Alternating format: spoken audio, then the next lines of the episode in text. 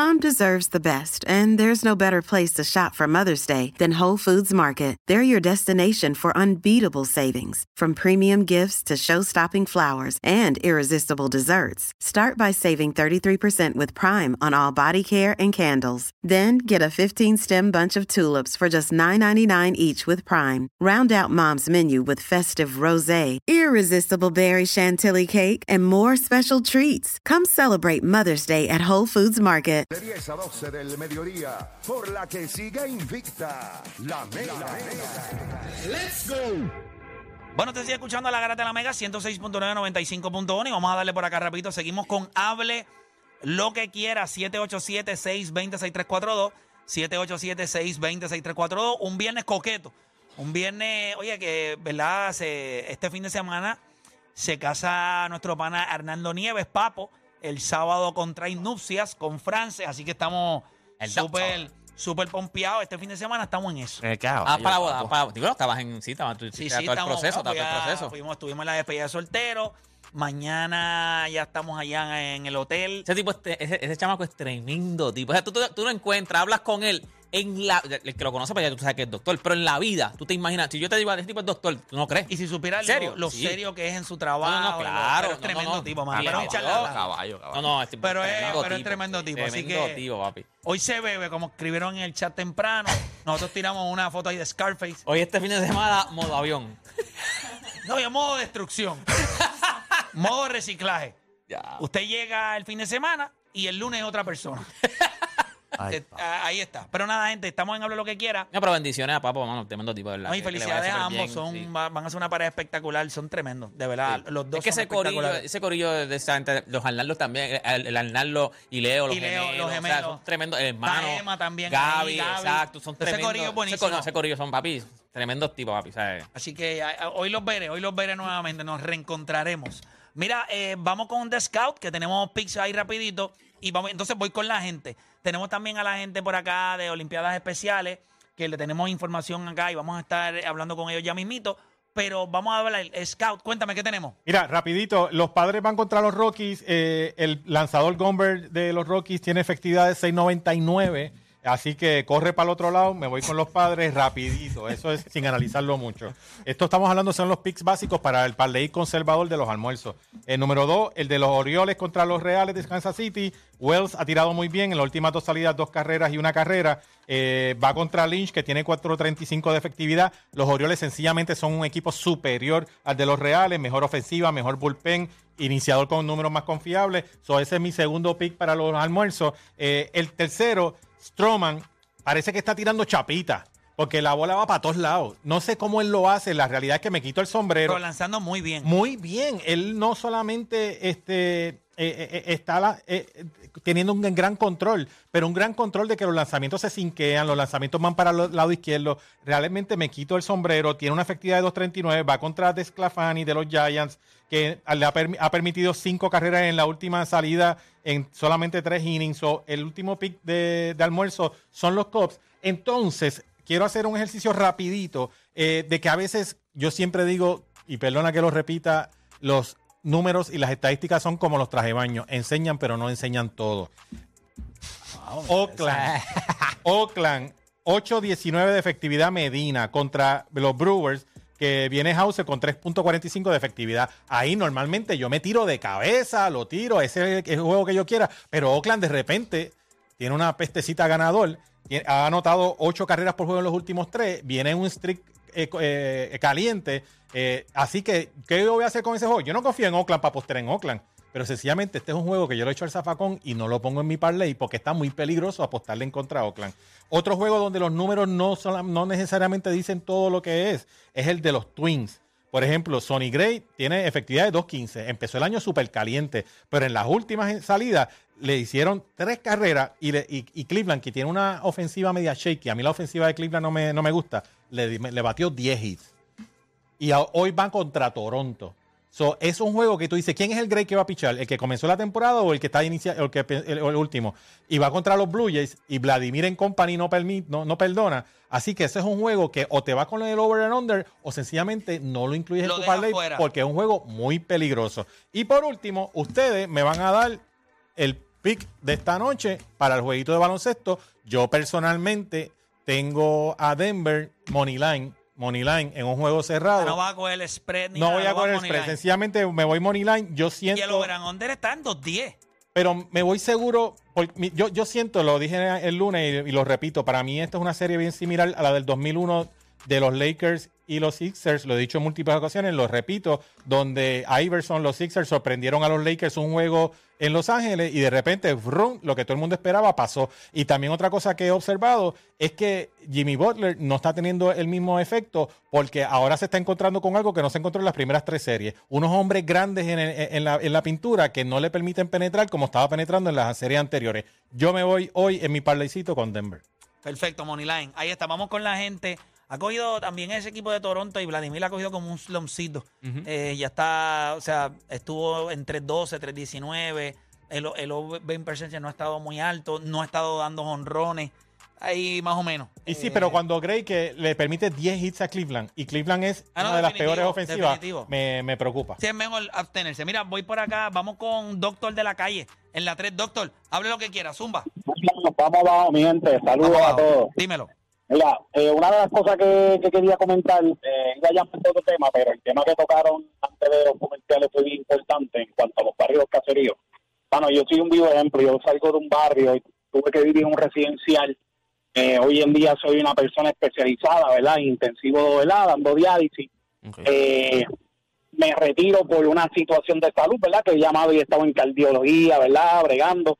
Pero el problema con esto es que el gobierno, mira, mano, cuando yo estaba en el residencial, que yo estaba estudiando, yo pagaba mi, estoy hablando hace 16, 17 años atrás, yo pagaba mis estudios con un carrito de dog que yo tenía. Eh, tenía ya mis hijas chiquitas, mi esposa, yo era el que corría. Y cuando yo iba a buscar ayuda, las mismas personas del gobierno me decían, si tú pones eso te voy a quitar la ayuda no te puedo ayudar. Entonces lo que hacen es crear zombies residenciales, no dejan que la persona eche para adelante.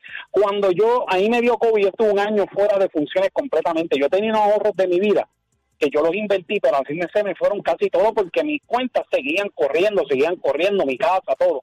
Yo tuve que buscar ayuda y me dijeron que no, porque yo no cualificaba y yo estando en una situación que yo por poco muero. Yo tuve 30 días que yo me despedí de mi familia.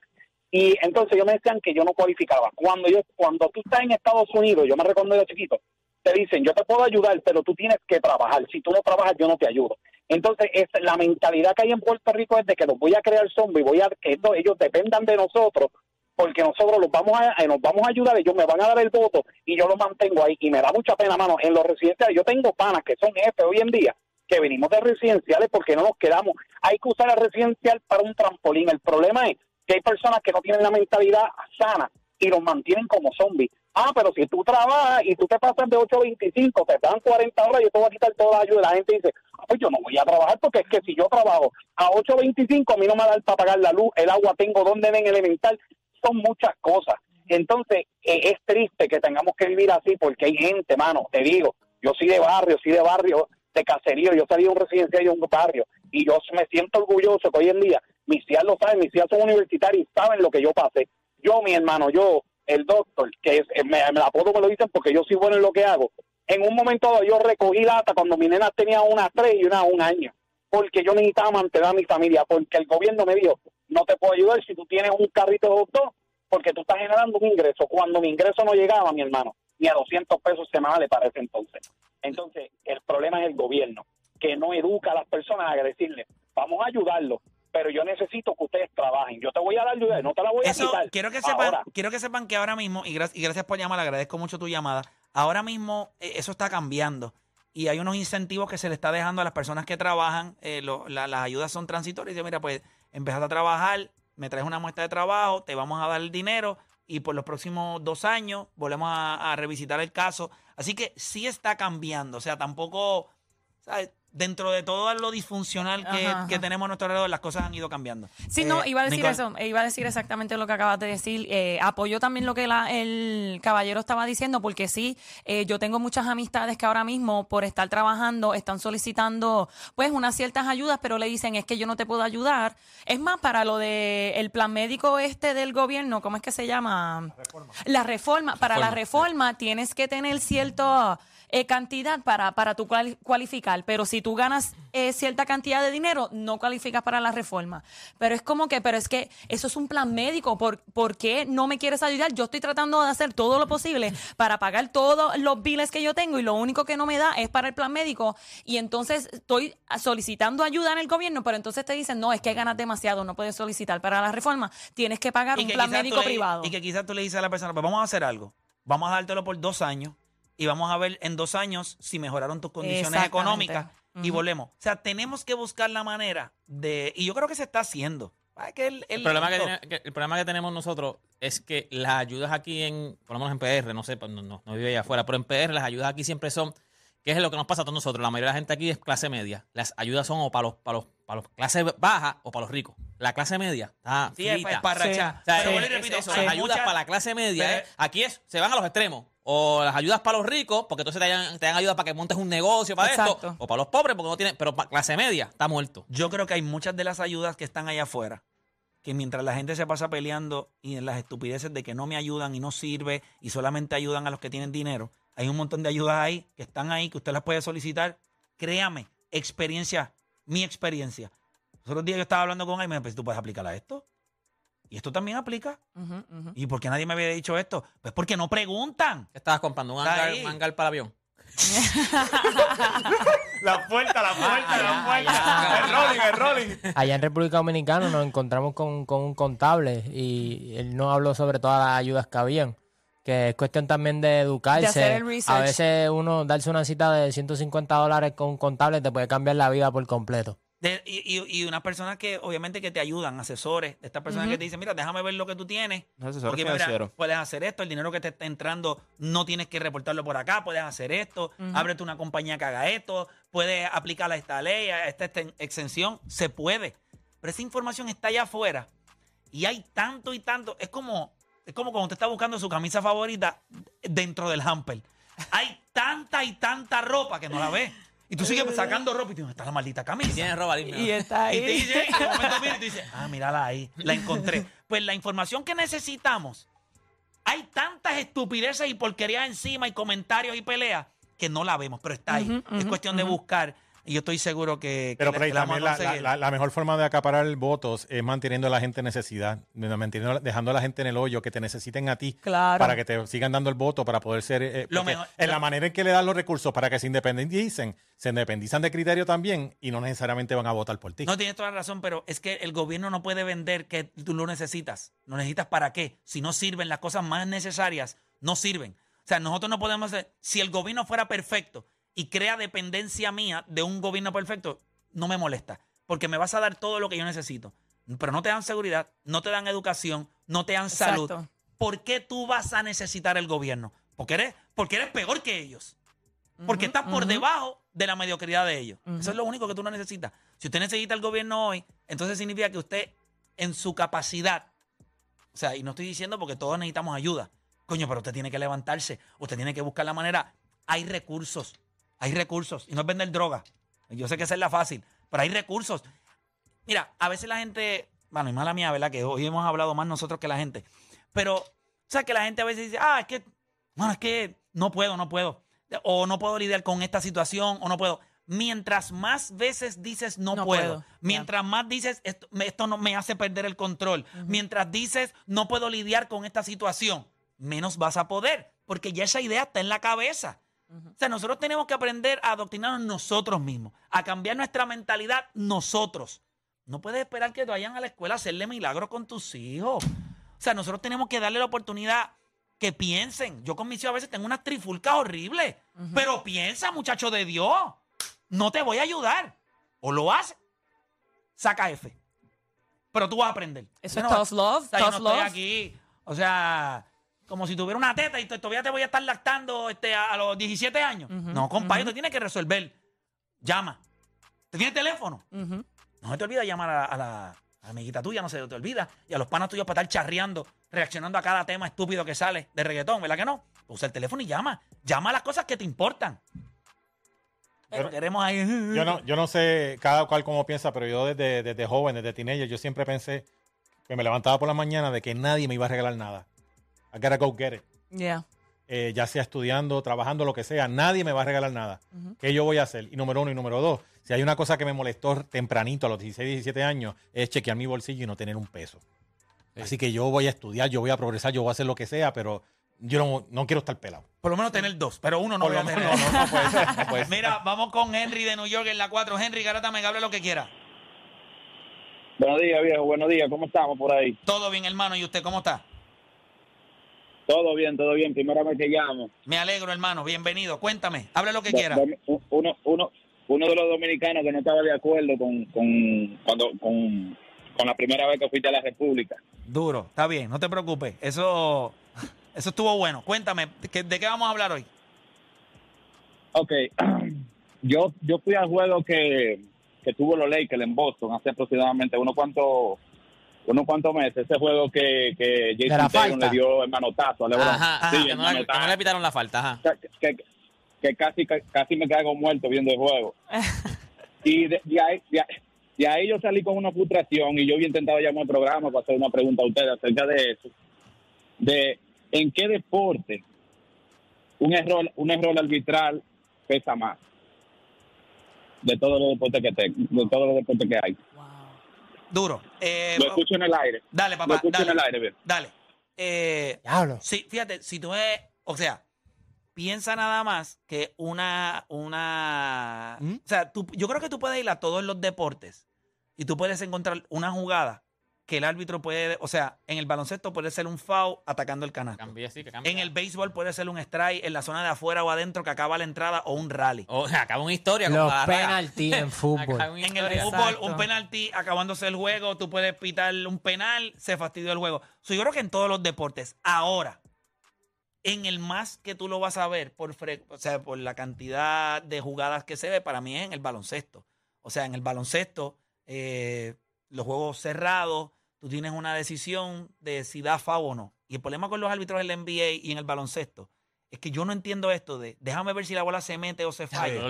Y yo decido si canto o no canto. Si es FAO, Es foul. es foul. Se mete o se La falla. metió, tiene un tiro libre. La falló, pero yo creo que es para mantener la fluidez del juego.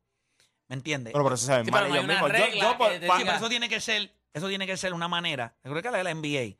y pero eso por- no es la liga. Yo quiero mantener el juego. Si yo voy a pitar cada vez, ok, le hubo contacto, pero metió la bola. Let it go. ¿Me entiendes? Puedo entender. Es como que ese premiar el, el- O sea, la metió. Fue un, Exacto. un canasto difícil. A veces hay cosas que tú dices, no, papá, tengo que pitar el foul y vale. Pero hay cosas que tú dices, eh.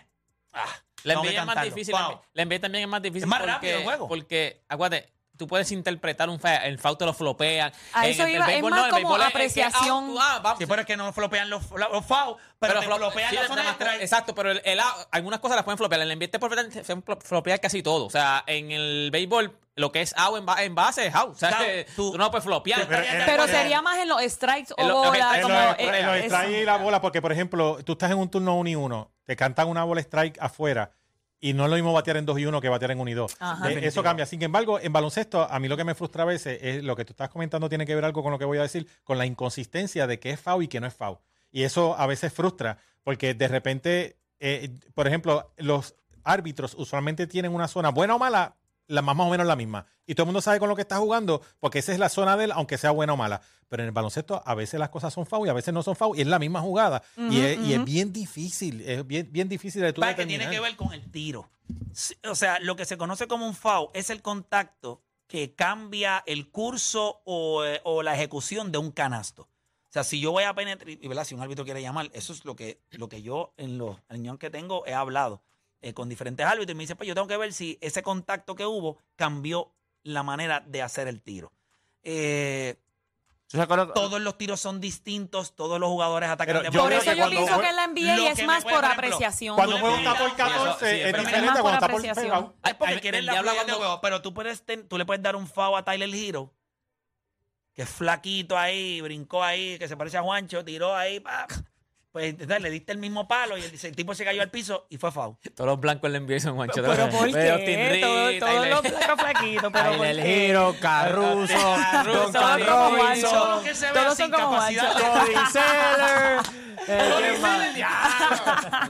Yo, yo, a mí lo que no me gusta de la estás calladito porque estás viendo el juego. No sigues. Tienes, tú eres un tipo Sí, sí, de- sí, sí, sigues sí, cero sí. instrucciones. Este- Yo quería que el programa. Yo, te, yo voy a, te voy a pedir que después que se acabe el programa tú lo vuelvas a ver y tú te des cuenta. Lo Pero tampoco no hemos que hablado está. tanto, tanto Claro, hemos hablado de, todo el de- tiempo. de deporte ¿Sabes no que hemos hablado tanto. Claro que hemos- ¿Y qué pasa? Tú no puedes aportarle más nada, ¿eh? No, Tú pero- solamente. En ese modo se pone modo avión. Tú, tú tienes bolas y palos nada más. No, no, no, pues yo- tú sabes que yo puedo hablar de otros temas, lo que pasa Pero ¿y es que- entonces? pero tú, tú dijiste algo más de he ese tema. necesitado en el programa. Pero, pero mira, la- Juancho, Miami no se merece estar en la final. Habla. No, no, eh, lo que yo digo de lo- del pito, a ¿Pero mí, por qué? yo no, yo no peleo mucho con los árbitros, como la gente a veces de que siempre no, que está comprado y todo eso, y eso a mí, eso para mí son estupideces a veces.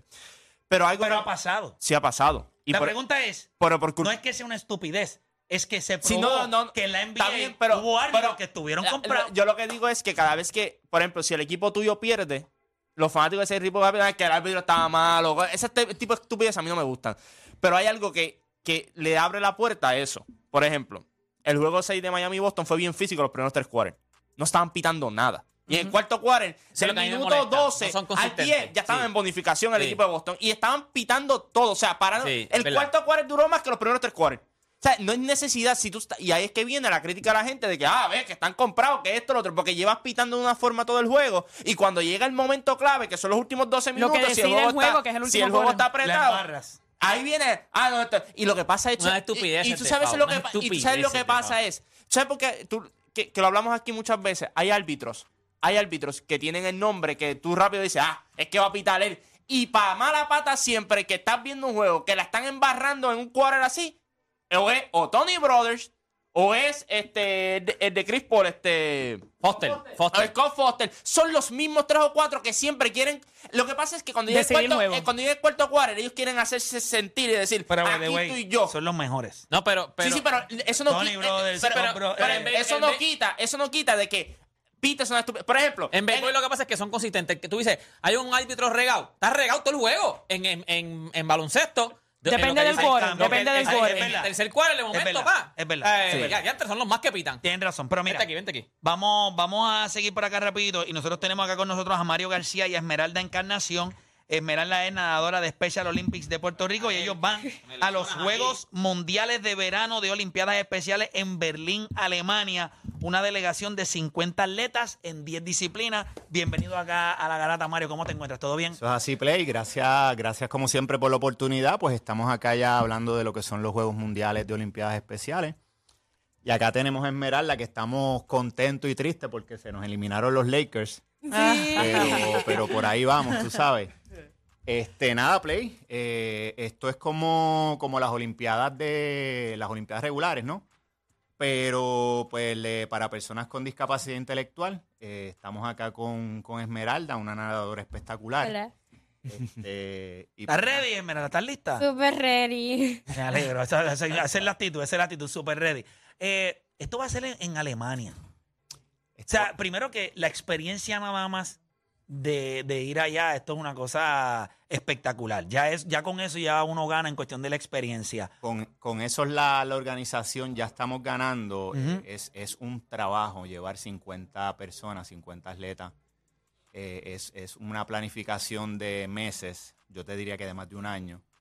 Y ya con estar allí ganamos. Este, Pero fíjate, en los últimos años, ¿verdad? Que yo tengo uso de razón, bueno, quizás, ¿verdad? No, no recuerdo tanto, pero en los últimos años sí he visto y he recibido información de la cantidad de éxito que nosotros conseguimos en estos Juegos Olímpicos y medallas. O sea, que estos muchachos van allá y la parten. O sea, representan a Puerto Rico a otro nivel, ganan medallas. O sea, se ve el fruto eh, de todo este trabajo y el esfuerzo de planificación y del entrenamiento. O sea, se puede palpar en el, en el medallero. O sea, que eso nos llena de orgullo también. Sí, eso es un trabajo que hay que darle mérito a los entrenadores, que muchos de los entrenadores, pues, eh, es a manera de voluntario. Eh, también es un, un- trabajo fuerte en, lo- en la cuestión del staff. Eh, nosotros somos un- una organización que estamos echando para adelante, un grupo nuevo de personas. somos un grupo humilde, por así decirle y tenemos muchos retos, pero, pero sí, este, los atletas, los atletas pues están enfocados, vamos en 10 disciplinas. eh, ¿Cuáles son esas disciplinas? Si me puedes mencionar algunas. Sí, sí, estamos en atletismo, estamos en natación, estamos en aguas abiertas, estamos en, en bochas, que es un deporte bien interesante, estamos eh, powerlifting, que vamos por primera vez. Wow. ¡Qué brutal! Sí, pow- powerlifting estamos haciendo historia ahí porque por primera vez dentro de lo que es el organismo de Olimpiadas Especiales, pues, pues vamos a llevar una, una delegación de dos personas, de, de dos muchachos de powerlifting. Eh, el equipo de baloncesto somos lo- los campeones defensores. Sí, sí, no, eso, ahí yo sé que hemos dado cátedra full. El- el- la final de Dubai fue bien buena, eh, un juego bien cerrado, súper brutal contra los locales, ¿sabes? Que yo era eh, nosotros bailando en la casa de, Del trompo. este, entonces, nada, mano, eh, vamos... Pero he vamos- visto baile, esta gente le mete en serio. Inclusive yo creo que hace unos años atrás nosotros jugamos con ellos algo en la Guay. Yo dije, pero ¿qué está pasando aquí? Nosotros tenemos que ponernos las pilas porque esta gente nos va a pasar de rolo. Sí, sí, entonces aquí, por ejemplo, con Esmeralda... Y háblame que- de Esmeralda. Esmeralda, ¿qué, qué vamos a hacer allá? ¿Qué, cómo, estás, contenta con esa oportunidad de ir allá a Alemania? Estoy contenta y, y también mi primera vez montándome en un avión a ver cómo me da. ¡Wow! Pues mira, ok, lo- ok. eso es como montarse en un carro o montarse en una guagua. Lo único que vas en el aire. Y eso va, eso te lleva allí, eso es lo mejor que hay en el mundo. Montarse en un avión. Para pasear y vacilar y, y tú vas a, a nadar. O sea, a va, nadar, natación. ¿cómo, cua- eh, cómo, ¿cómo llegaste a este deporte? O sea, ¿cómo conociste la natación? O sea, ¿te gusta el agua? ¿Hay alguien de tu familia que nada? ¿O sencillamente... de- Y yo empecé como a los ocho años en una escuela que se llama Coderi. Ok. Y hacía unos tiempos que para, para nadar. Y el maestro se sorprendió. Te digo, pero sí. esta nena es Aquaman. O sea. Ella le, le mete otro nivel. Y se sorprendieron porque hacían como unos minutos de que hacen los... Sí, lo- los tiempos para clasificar y todo Sí. eso. Y tú estabas ahí entre esos tiempos. Sí, eso es tiempo. Y para este, para este año yo qué Ok. para, para Alemania. Que fueron, muy bien. fueron ocho vueltas y cuatro vueltas. Ok, nítido. ¿Y, ¿Y cuáles son tus expectativas allá? ¿Tú crees que tú vayas allá a pasarle el rolo a dos o tres? ¿O cómo tú lo ves? ¿Cómo, cómo te sientes? ¿Cómo está esa preparación? Estoy súper preparada, estoy súper preparada, ya estoy lista, ya súper contenta, emocionada también.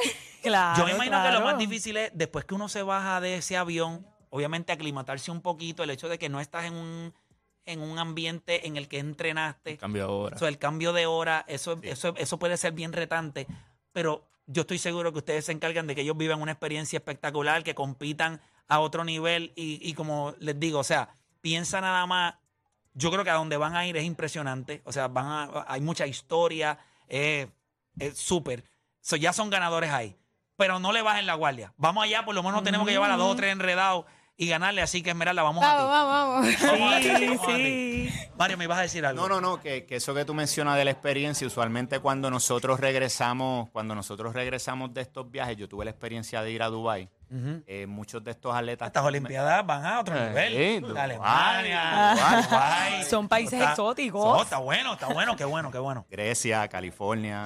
Chulísimo. Brutal, brutal. Pero de eso se trata, o sea, vivir la experiencia y, y, y, y darle, eh, como te digo, ex- experiencias enriquecedoras de vida. Que eso es lo que uno quiere. Por, a- por ahí voy. Muchos de estos chicos cuando llegan del viaje eh, llegan totalmente cambiados, llegan con, con, una, con unas emociones y con una confianza bien, bien brutal. Eh, por ejemplo, cuando nosotros lleguemos ahora, los juegos empiezan el 17 con la inauguración en el Estadio Olímpico de Berlín. Y se van. Nos vamos el domingo. Este, este domingo a las 4 de la mañana, ¿verdad? ¿Tú estás en ese viaje? Sí, yo estoy ese viaje. No hay mejor hora que viajar temprano. Tempranito, Sí, llegas temprano No allí te me pongas vaga, ¿ok? te levantas temprano. Hay que levantarse como a la una de la mañana. Es mejor no dormir.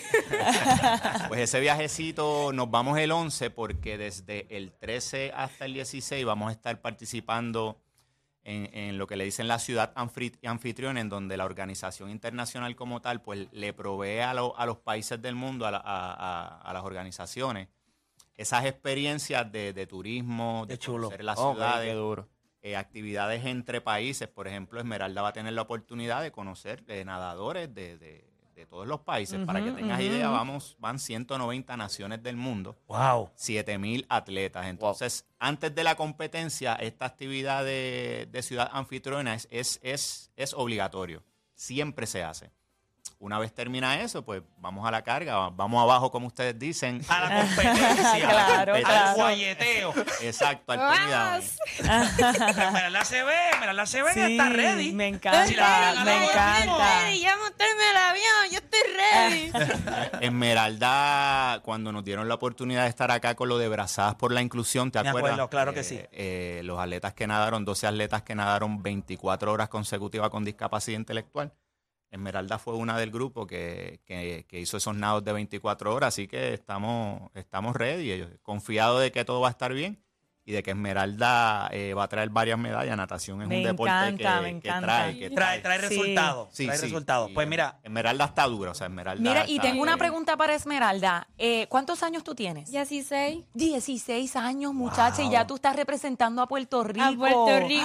Me encanta. Y entonces, ¿qué vas a nadar? ¿Vas a nadar libre? ¿Vas a nadar pecho, espalda? Voy a nadar libre. Libre, esa fue mi especialidad también, así que qué bueno, representa a Puerto Rico con mucho, muchísimo orgullo. mira, y, y la, y las distancias, ¿sabes más o menos qué, qué- qué- en qué tipo de eventos? ¿En qué eventos va a estar la Esmeralda? Eh, Ellos allá los, los van a medir porque eh, Olimpiadas Especiales tiene una de las bondades que los dividen por niveles de habilidad. Ok. Eh, depende de los tiempos que ella registró aquí, un tiempo que se registró, que se llevó allá, y cuando lleguemos allá, La ponen de acuerdo a los que están Sí. más o menos dentro de ese mismo sí, tiempo. pero antes de la competencia per se va- está la etapa divisional, Ah, ok. donde los tiran a nadar eh, en todos los deportes, en baloncesto pasa igual, en, en todas las disciplinas, para luego acomodarlos entre niveles eh, más altos y más bajos y que todos compitan con su mismo nivel de habilidad.